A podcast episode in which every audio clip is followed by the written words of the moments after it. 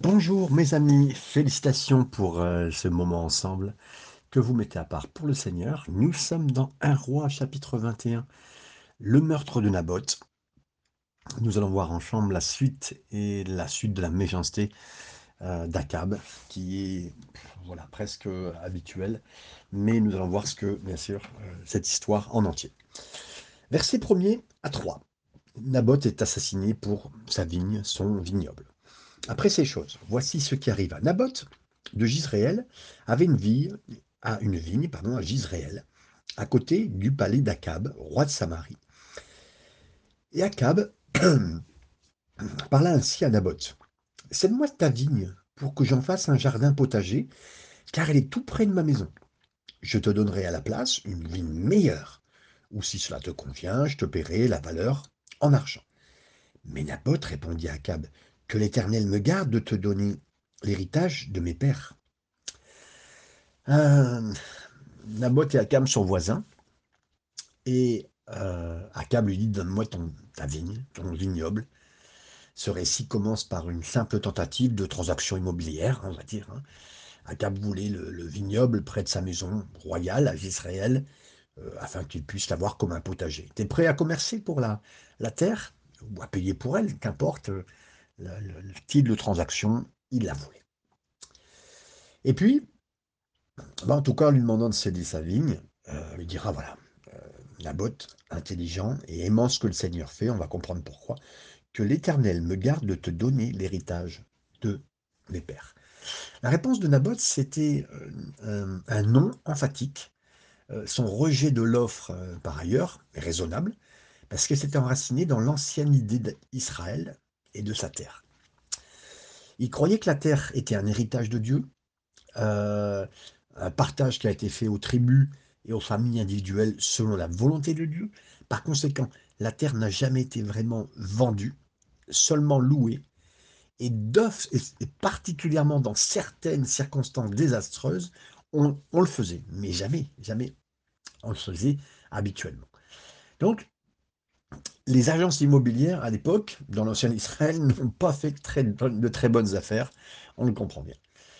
Dieu a expressément, et pour des raisons euh, de poids, entre guillemets, interdit toute aliénation des terres, des tribus et des familles auxquelles ils ont été attribués. Donc on ne pouvait pas retirer un héritage qui a été donné euh, depuis toujours, quelque part. Et Dieu se souvient. Euh, ça prouve combien Dieu aime les familles, hein, combien Dieu aime les, les choses qu'on peut avoir, euh, toutes les choses qu'il nous a données. Hein. Merci Seigneur, et je, je remercie le Seigneur pour ce que j'ai pu avoir de lui en sa main. Et euh, j'espère aussi que dans vos cœurs, vous savez euh, faire ce point. Et on verra, vous aurez l'occasion de lire Lévitique 25, 15, 25, 23, 25, 25, Nombre 36, 7 et Ézéchiel 46, 18, comme le signal poule, pour voir un peu le cœur du Seigneur par rapport à tout ça. Versets 4 à 7, on va voir le plan d'Akab euh, que va lui donner Jézabel. Versets 4 à 7. Akab rentra dans sa maison, triste et irrité, à cause de cette parole que lui avait dit Naboth de Gisraël. Je ne t'honorerai pas l'héritage de mes pères. Il se coucha sur son lit, détourna le visage et ne mangea rien. Jézabel, sa femme, vint auprès de lui et lui dit Pourquoi as-tu l'esprit triste et ne manges-tu point? Il lui répondit J'ai parlé à Naboth de Gisraël, et je lui ai dit Cède-moi ta vigne pour de l'argent, ou si tu veux, je te donnerai une autre vigne à la place. Mais s'il a dit Je ne te donnerai pas ma vigne. Alors Jézabel, sa femme, lui dit Est-ce bien toi maintenant qui exerces la souveraineté sur Israël? Laisse-toi prendre la nourriture et que ton cœur se réjouisse, moi je te donnerai la vigne de Naboth de Israël. Oui, Akab est rentré chez lui, euh, silencieux, mécontent, triste, ça semble entièrement être la caractéristique d'Akab. C'est-à-dire, il semble être un homme euh, sans colonne vertébrale, euh, qui a réagi de cette façon quand il rencontre toutes sortes d'adversités. La scène est donc une genre de photo qu'on capture, une photo très vive d'Akab, qui retourne son visage sur le mur, qui refuse de manger, qui est comme un enfant qui ne peut pas avoir ce qu'il désire. C'est l'idée qu'il dit, Et mes amis, nous aussi, nous pouvons voir dans son cœur, et alors qu'il est adulte, mes amis, son style de façon de faire. Pauvre homme. Il était chef de la de 10 douzièmes du pays. Il est devenu misérable parce qu'il ne peut pas obtenir un pauvre vignoble d'un homme qui avait euh, qui n'avait qu'un petit héritage. C'est Clark qui le rappelle. Ouais, mes amis, 10 douzièmes du pays à lui, tout l'ensemble des choses, il pourrait avoir ce qu'il veut. Euh, enfin, il y a beaucoup de choses déjà en possession. Mais regardez son état de cœur. Et là, sa femme vient l'exciter, entre guillemets, et là c'est dans le couple, pour lui dire, mais c'est toi le souverain normalement, c'est toi. Elle l'excite un petit peu tout en lui trouvant une solution. La manière de discourir de Jézabel révèle qui est vraiment l'autorité dans le palais d'Israël. Hélas, euh, c'est pas Élie qui a vraiment gouverné euh, avec, un, euh, avec un peu de, de, force en Dieu. Non, non, c'est Jézabel qui dirige son mari comme une marionnette, comme le signal Knapp. Et bien sûr, nous le constatons euh, nous aussi. Versets 8 à 14. Et elle écrivit au nom d'Akab des lettres qu'elle scella du sceau d'Akab et qu'elle envoya aux anciens et aux magistrats qui habitaient à avec Naboth, pardon, dans sa ville. Voici ce qu'elle écrivit dans ses lettres. Publiez un jeune, placez Naboth à la tête du peuple et euh, mettez-le et mettez en face de lui deux méchants hommes qui déposeront ainsi contre lui. Tu as maudit Dieu et le roi. Puis menez-le dehors, lapidez-le, et qu'il meure. Les gens de la ville de Naboth, les anciens et les magistrats qui habitaient dans la ville, agirent comme Jézabel le leur avait dit. Euh, leur avait fait dire, pardon, d'après ce qui était écrit dans les lettres qu'elle leur avait envoyées, ils publièrent un jeune et ils placèrent Naboth à la tête du peuple les deux méchants hommes vinrent se mettre en face de lui, et ces méchants hommes déposèrent ainsi devant le peuple contre Naboth. Naboth a maudit Dieu et le roi. Puis ils le menèrent hors de la ville, et le lapidèrent, et il mourut. Et il envoya dire à Jézabel, Naboth a été lapidé, et il est mort. Jézabel a écrit des lettres au nom d'Akab, elle les a scellées de son sceau, elle a envoyé ses lettres aux anciens et aux nobles de la ville où il était. Ça montre qu'Akab était en accord avec ce que Jézabel a fait et qu'il devait savoir quelque chose. Il était au courant exactement de comment ça allait se faire et euh, il donnait son, aval dans toutes ces choses. Ça impliquait, en tout cas, Jézabel impliquait Akab par l'utilisation de son sceau, sur les directives euh, qui étaient données aux magistrats locaux, L'utilisation d'un sort royal d'une dynastie, de l'administration ou même personnel du roi pour obtenir son autorité, ça nécessitait euh, d'Akab, comment dire, quelque chose de secret, une décision euh, secrète voulue. Hein, c'est Wiseman qui le dit euh, pour ce genre de manigance. Alexander, Alexander McLaren a noté trois types de personnes dangereuses dans ce chapitre. Akab, était méchant tout en étant faible, Jézabel qui était méchante et forte, et les anciens d'Israël qui étaient méchants et puis euh, totalement euh, euh, sous l'emprise de cette mauvaise dynastie. Il devait proclamer un jeûne. L'idée c'était qu'un mal ou une calamité est venue sur Israël et qu'un bouc émissaire a dû être trouvé pour le mal. Jézabel avait l'intention que Naboth soit révélé comme justement le bouc. Alors, on n'a pas le, pourquoi il fallait démarrer le jeûne, mais en tout cas, euh, tout venait euh, se placer dans l'échiquier qu'elle avait manigancé avec mal, avec malice, et là, pas seulement malice, mais avec le diable lui-même, on va dire, dans toutes ces choses. Alors, placer Naboth avec grand honneur parmi les gens. C'est du littéral hein, que je vous lis. Donc là, c'est un plan méchant, perfide, d'abord, de mettre Naboth dans un endroit élevé, d'honneur, et puis de le détruire juste après avec des mensonges de la bouche euh, de deux malfrats à côté de lui. Naboth a blasphémé Dieu et le roi. Ben, mes amis, Jésus était accusé du, crime similaire, accusé d'avoir offensé à la fois Dieu et César. Naboth, comme Jésus, était complètement innocent de telles accusations, a été assassiné sans cause. La lapidation de Naboth sur le terrain d'avoir son, vignoble montre d'abord euh, lapider un homme juste pour un, pour une vigne, ça montre le caractère méchant, brutal, amoral de Jézabel, d'Akab. Deux Rois chapitre 9 26 indique que le crime était pire encore puisque ça a relié le meurtre de Naboth et le sang au sang de ses fils. C'est-à-dire que c'est probable même que toute la famille de Naboth a été assassinée suite à cela. Et donc aucun héritier, mes amis, n'a été laissé pour réclamer ses biens. Et là, je viens vous parler cœur à cœur, mes amis. Dieu voit quand nous sommes touchés, nous, quand nos familles sont touchées.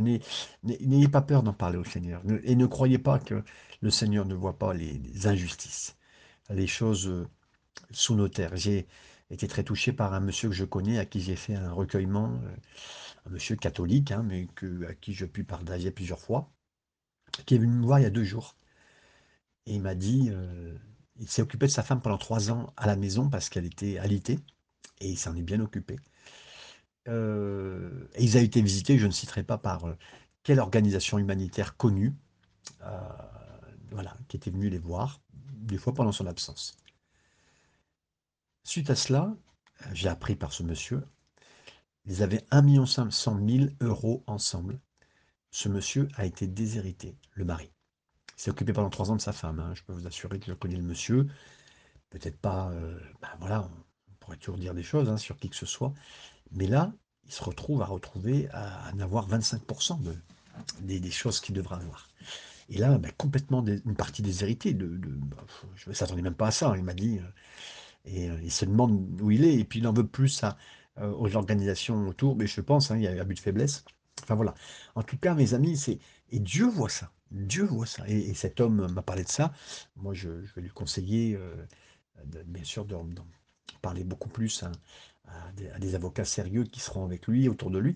Mais voilà, mes amis, c'est vraiment, vraiment l'avantage du Seigneur qui regarde nos cœurs, nos vies. Et la Naboth, bien sûr, a été complètement euh, euh, flousé, complètement... on a pris ses biens.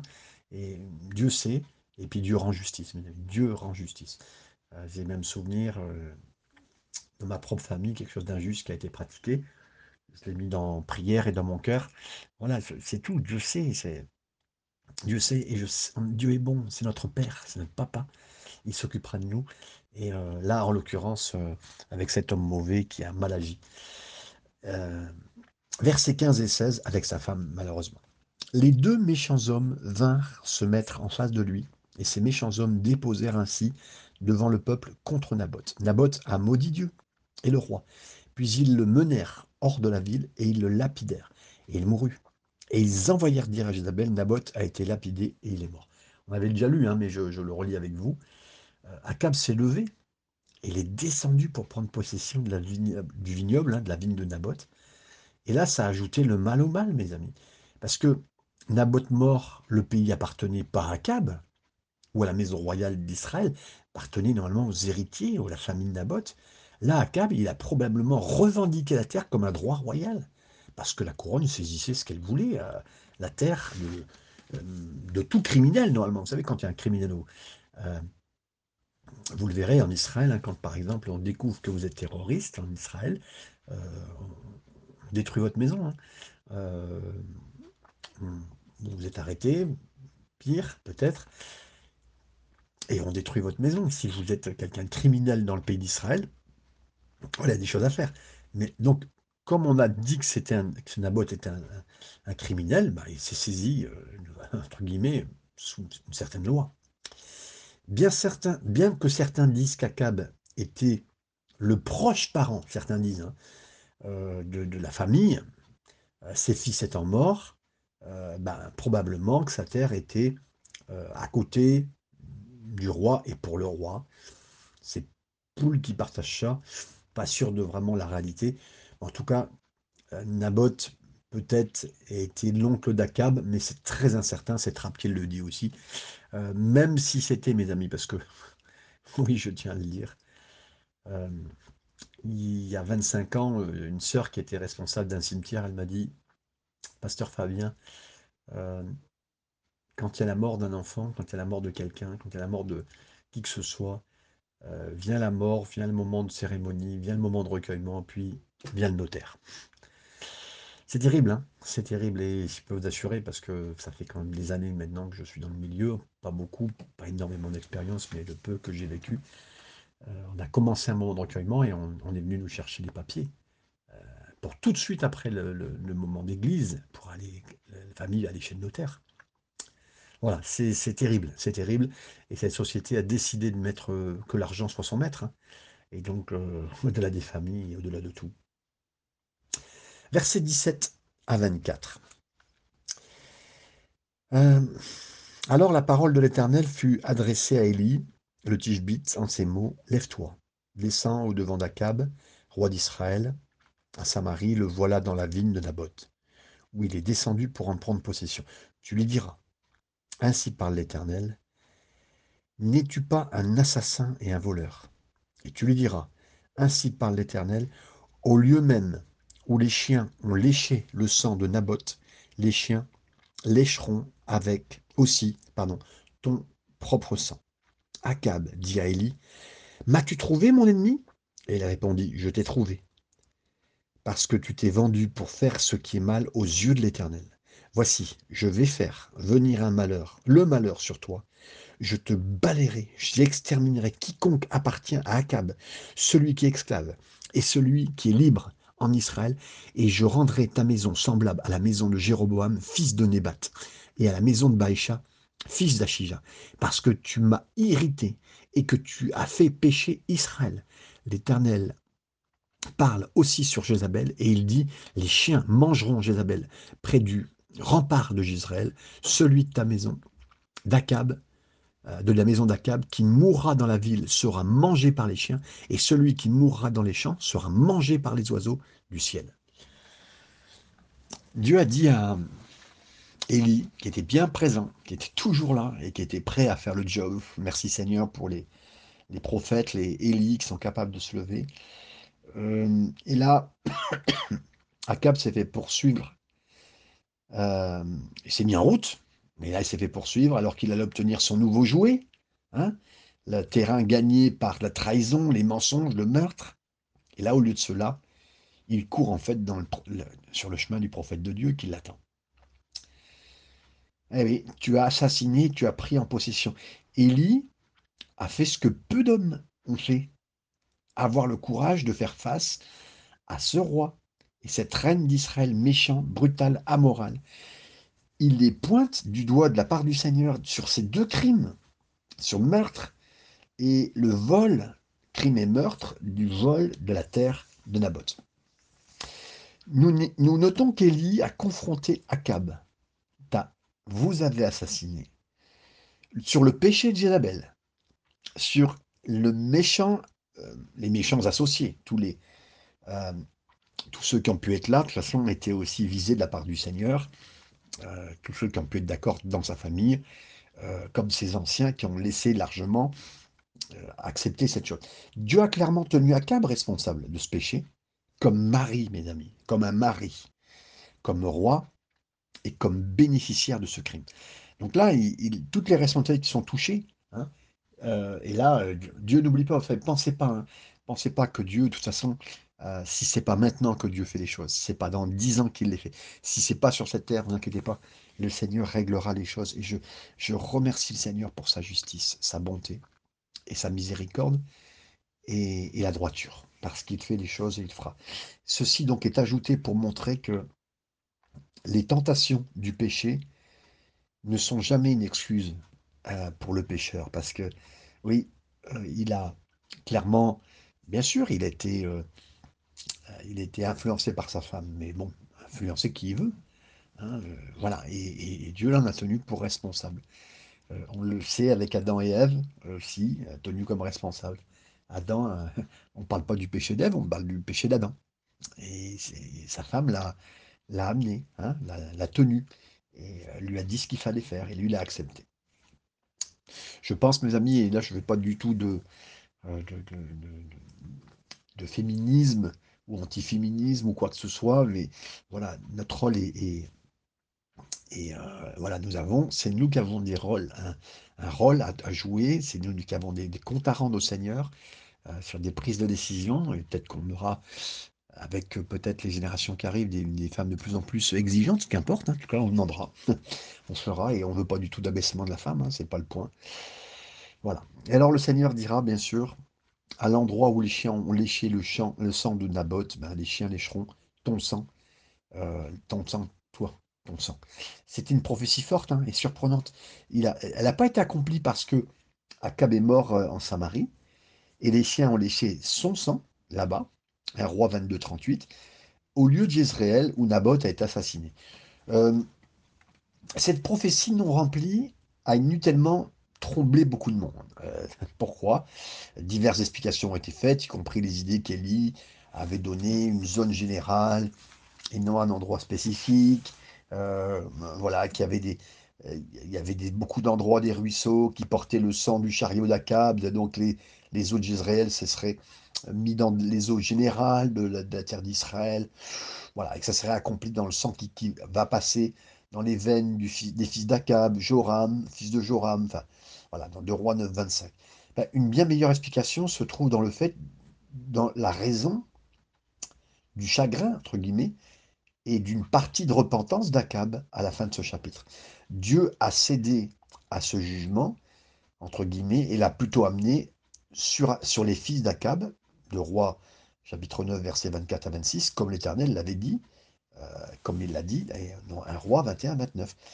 Et voici comment littéralement la, prédiction, la prophétie euh, concernant son fils a été accomplie. De roi 9, 25, où nous trouvons que le corps de Jéhoram, son fils, jusqu'alors qu'il venait d'être tué par une flèche, qui avait transpercé son cœur, a été jeté dans une partie du champ de Naboth, bien tombé, de Gisraël, le Gisraélite, et là, sans aucun doute, les chiens ont léché son sang et euh, ils, ne l'ont même pas dévoré, son corps, euh, comme le signale Clark. Donc, oui, euh, ce que Dieu a dit, mais après, effectivement, on va voir pourquoi c'est l'année comme ça, s'est transformé comme ça. quand Akab va croiser Élie, alors qu'Élie va foncer sur Akab pour lui annoncer, il a dit Tu m'as trouvé mon ennemi. Le roi, bien que le roi ne l'ait pas compris, Élie était son meilleur ami. Euh, Jézabel, son ennemi, la plus sale, c'était elle. La plus, la plus, la plus, son ennemi, c'était sa propre femme. Euh, c'est meilleur qu'il le dira. Vous savez, à la veuve de Sarepta, Élie était un ange de lumière. Tandis que pour Akab, lui pensait que c'était son ennemi. Euh, ce que, ce que, vous êtes détermine si Élie sera votre ami ou votre ennemi. Euh, c'est Meilleur qui le dit, mais oui, mes amis, c'est euh, dans quel état de cœur on peut être, même face au Seigneur, beaucoup de choses. C'est notre cœur qui fera la, différence. c'est comment voilà, nous vivons avec le Seigneur et comment nous voulons voir le Seigneur dans nos vies, qui fera une différence pour la vie de tous les jours. Tu t'es vendu pour faire le mal aux yeux de l'Éternel. une forme de discours similaire dans Romains 7,14. Totalement abandonné au service du péché, Satan est devenu ton maître absolu et toi ton esclave indicible. C'est clair qu'il le dit, c'est ce que euh, Paul dira aux Romains qu'on est vendu au péché et esclave du péché dans Romains 7. Hein, c'est l'un des plus grands passages, Romains 7 et 8, enfin même 6, 7 et 8, euh, extraordinaires, que vous pouvez retrouver d'ailleurs dans les études sur Spotify. Mais voilà, tu t'es vendu pour faire le mal euh, aux yeux de l'Éternel. Et, mes amis, aux yeux de l'Éternel, vous je me rappellerai toujours la première fois que je suis rentré dans une base aérienne militaire américaine. Et puis j'ai croisé un, il y avait un magasin qui vendait des livres à l'époque, une trentaine d'années, parce que c'est là où j'ai commencé mon ministère, il y a plus de 30 ans, euh, en tant qu'aumônier, assistant aumônier. Et je rentre dans cette base militaire, et là, il y avait juste une grande affiche qui disait Dieu te voit. Euh, j'aime beaucoup ça chez les Américains, qui est beaucoup plus, on va dire, il y a, une notion différente de Dieu. c'est pas la meilleure, dans le sens où bah, c'est bien, c'est bien l'indiquer, mais après c'est mieux de le vivre. Mais au moins, qui dit voilà, Dieu, Dieu te voit, mon ami, Dieu te voit. Et Dieu a vu, et Dieu a vu les choses qui se sont faites. Tu as fait le mal aux yeux de l'Éternel. Donc Dieu l'a vu, mes amis. Et donc je vais t'enlever ta postérité. Euh, chaque enfant que tu auras en Israël, il y aura quelque chose qui tombe dessus. C'est un, jugement sévère hein, contre quiconque, en particulier contre un roi. Et l'héritage d'un roi était dans sa postérité, dans, sa succession. En lui succédant sur le trône, ici, Dieu a annoncé la fin de la dynastie euh, d'Omri, le père d'Akab. Et sa dynastie arriverait dans une impasse, tout comme les dynasties de Jéroboam et de Baasha, ses enfants. Akab n'avait jamais possédé le vignoble de Naboth, il l'a juste tenu, mais ce qu'il a fait même euh, est devenu pour lui un tourment, aussi bien le millésime, entre guillemets, euh, pour les, les, raisins qui étaient euh, acides, toxiques, hein, et ce qui était gagné par la fraude n'a jamais été possédé, c'est Morgane qui le dit. Mes amis, même si quelqu'un vous a volé quelque chose, il ne le possédera pas. Il peut l'avoir dans ses mains, il peut l'avoir quelques années, tout se tournera. Et même si ça peut paraître que, croyez-le, ayez confiance au Seigneur, Dieu est un Dieu bon, mes amis. Dieu est un Dieu bon. Le diable est un, voleur, la Bible le dit. il est allé dans le camp, il a, pris les choses. Et je me rappelle de ce chant, il y a, 15-20 ans que nous chantions, je suis allé au camp de l'ennemi, j'ai repris ce qu'il a volé. Je vous invite à, puisque méditer ce chant, mais le prier sur euh, certaines parties de vos vies et d'avoir confiance au Seigneur. Il est bon, il est bon, mes amis, pour chacun d'entre nous. Versets 25 et 26, la grande méchanceté d'Akab, on va voir la suite. Il n'y a eu personne qui se soit vendu comme Akab pour faire ce qui est mal aux yeux de l'Éternel, et Jézabel, sa femme, l'y excitait. Il a agi de la manière la plus abominable en allant après les idoles, comme le faisaient les Amoréens que l'Éternel chassa devant les enfants d'Israël. Il n'y avait personne comme Akab qui se vendait pour faire la méchanceté aux yeux de Dieu. Et Jézabel, sa femme, qui l'y a amené, bien sûr. Le péché d'Akab a été multiplié non seulement à cause du péché lui-même, mais parce que, en plus, il a donné sa permission à sa femme qui a amené toutes les choses pour le faire. Ça me rappelle ce que Dieu a dit à Adam en prononçant la malédiction après le péché dans le jardin d'Éden. Parce que tu as écouté la voix de ta femme. Genèse 3.17, je vous en parlais tout à l'heure. Apparemment, Dieu tient compte quand les maris suivent leurs femmes dans le péché avec une responsabilité spéciale. Voilà, frères et sœurs, voilà, et euh, comme dirait Proverbe 31, la femme vertueuse, elle fait du bien à son mari, fait du bien, et, je vous invite à juste avoir ces paroles du Seigneur sur votre cœur. Il nous est dit, bien sûr, que Akab avait fait selon comme les Amoréens avaient fait, que l'Éternel avait chassé. Donc en comparant le péché d'Akab au péché des Amoréens, Dieu a préparé le terrain pour dire que la future expulsion d'Israël de la terre promise. Voilà. Les Amoréens ont été chassés de Canaan à cause de leur idolâtrie et du rejet de Dieu. De la même manière que le royaume du nord d'Israël serait chassé de l'endroit où ils sont. Et puis nous lisons maintenant les, derniers versets 27 à 29. Après avoir entendu les paroles d'Élie, Akab déchira ses vêtements, il mit un sac sur son corps et il jeûna. Il couchait avec le sac, avec ce sac, il marchait lentement. La parole d'Éternel fut adressée à Élie, le tishbite en ces mots. As-tu vu comment Akab s'est humilié devant moi? Parce qu'il s'est humilié devant moi, je ne ferai pas venir le malheur pendant sa vie. Ce sera pendant la vie de son fils que je ferai venir le malheur sur sa maison. C'est très touchant, mes amis. Si, vous aimez voir le cœur de Dieu, ben voyez-le ici. Je ne regarde pas qui est, qui est Akab, je ne regarde pas le mal qu'il a fait, même si je le considère, parce que Dieu considère le péché. Mais je vois le cœur du Seigneur. Il nous est dit que pour toute sa méchanceté, Akab a reçu cette prophétie de jugement exactement comme elle devait l'avoir. Hein.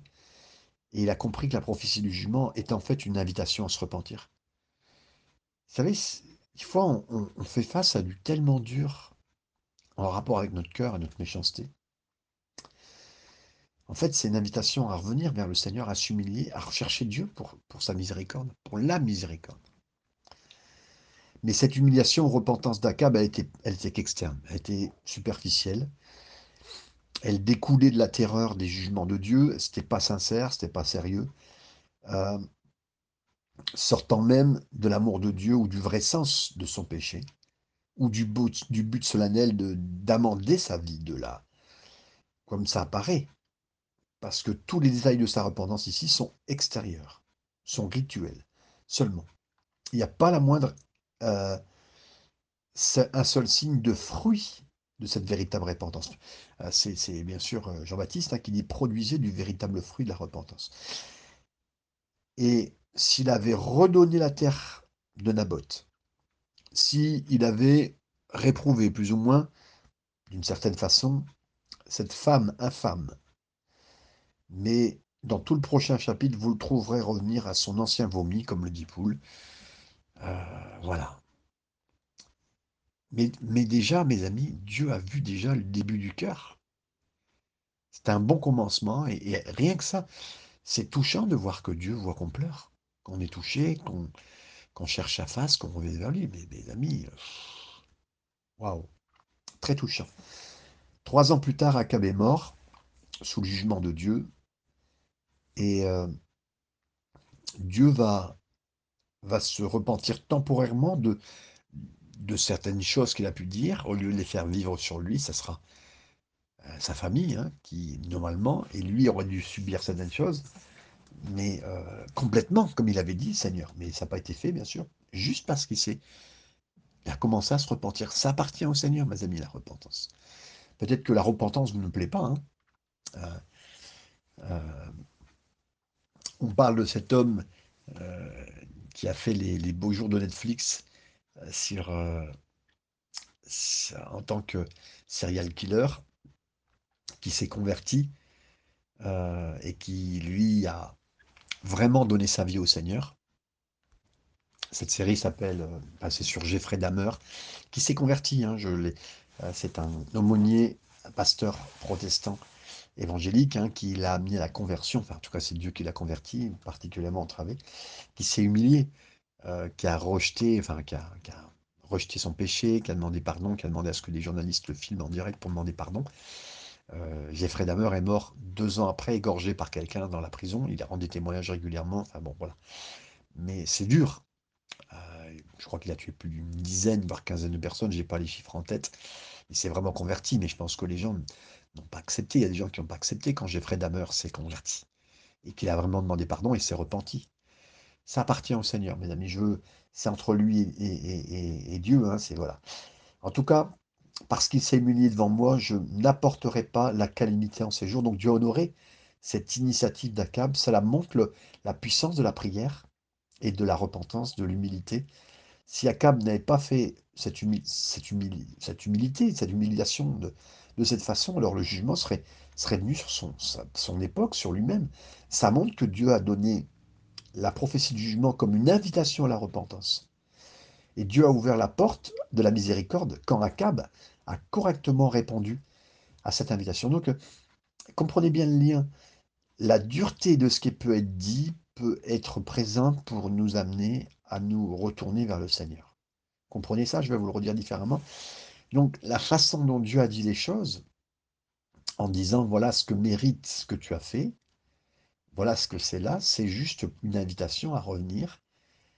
Et mes amis, est-ce que vous ne trouvez pas des fois que ce que Dieu peut demander, je, le dis bien simplement, oui bien sûr, les, ordonnances de Dieu, elles sont bonnes, elles sont parfaites, elles peuvent être dures à certains moments, mais c'est pour nous inviter. Ou certaines choses qui peuvent être comme euh, si tu ne fais pas cela, alors tu seras cela, comme euh, si tu n'es pas, n'oublie pas Seigneur, c'est toujours une invitation à revenir au Seigneur. Et plus tard, on verra effectivement plus aucune trace d'humilité, de repentance dans la cab. Mais alors, pas de trace du tout d'humilité et de repentance dans Isabelle. Par conséquent, euh, là, on peut s'attendre à ce que le jugement de Dieu vienne sur elle exactement comme il l'a annoncé. Euh, quelqu'un qui est pénitent, quelqu'un qui a un cœur qui rencontre la miséricorde et l'œil de Dieu, cette repentance, elle est très estimée par notre Père, le Père de la compassion. même là où lui est, euh, même si c'est pas suffisamment profond à nos yeux, mais regardez ce que Dieu a fait alors que ça n'était pas suffisamment profond et même courte durée. Regardez comment le Seigneur agit. Je loue le Seigneur et je remercie le Seigneur pour cette possibilité dans nos cœurs d'être repentant de quoi que ce soit. C'est Clark qui le dit. Cela montre donc le caractère de la miséricorde de Dieu. Il est donné à chacun et par nature l'innocent a, besoin, euh, de, euh, de ce Dieu de miséricorde, bien sûr. Akab était un grand pécheur et il a gagné une grande miséricorde dans cette vie par son humble repentance. Le pire pécheur ne devrait jamais euh, se disqualifier pour recevoir la miséricorde de Dieu. Si ce pécheur ne doit que s'approcher de Dieu dans une humble repentance, viens humblement, mon frère, ma soeur, mes amis, si vous entendez ce message, si, il y a un écho dans votre cœur, c'est que le Seigneur vous appelle à son humble repentance. Partagez ce message, relisez, écoutez bien sûr, et, et merci Seigneur pour cette histoire encore qui touche nos cœurs et qui montre euh, une partie du cœur de Dieu. Que Dieu nous dirige, nous bénisse et nous fasse du bien dans ces instants. Amen et Amen.